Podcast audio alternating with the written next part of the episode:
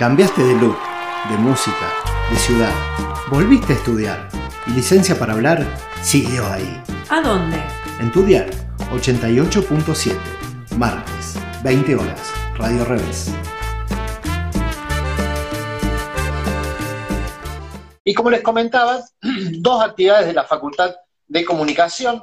Tenemos el ciclo el encierro y aislamiento. ¿sí? ¿Cómo es el encierro?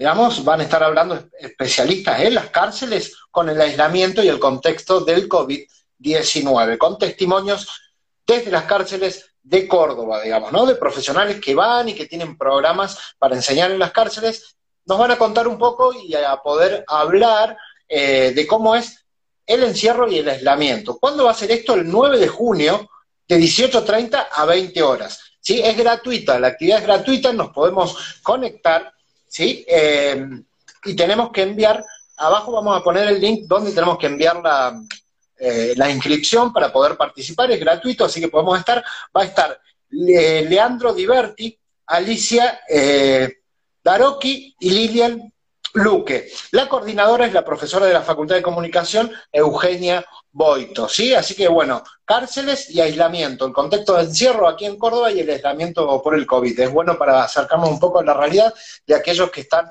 privados de su libertad en este momento.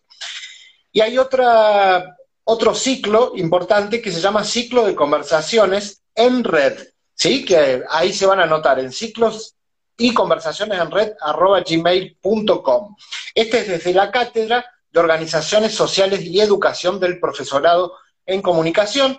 Van a ser todos los martes y jueves de 17 a 18.30. ¿sí? Y se va a hablar de la virtualización de la educación en contexto de vulnerabilidad socioeducativa. ¿sí? Eh, bueno, esto va a estar coordinado por la vicedecana de la Facultad de Comunicación, eh, la señora eh, Susana Morales. ¿sí?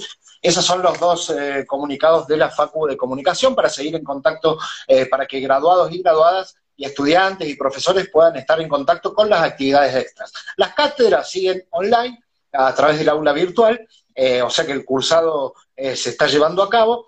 Eh, y bueno, esas son las actividades que tenemos más importantes en esta semana en la facultad.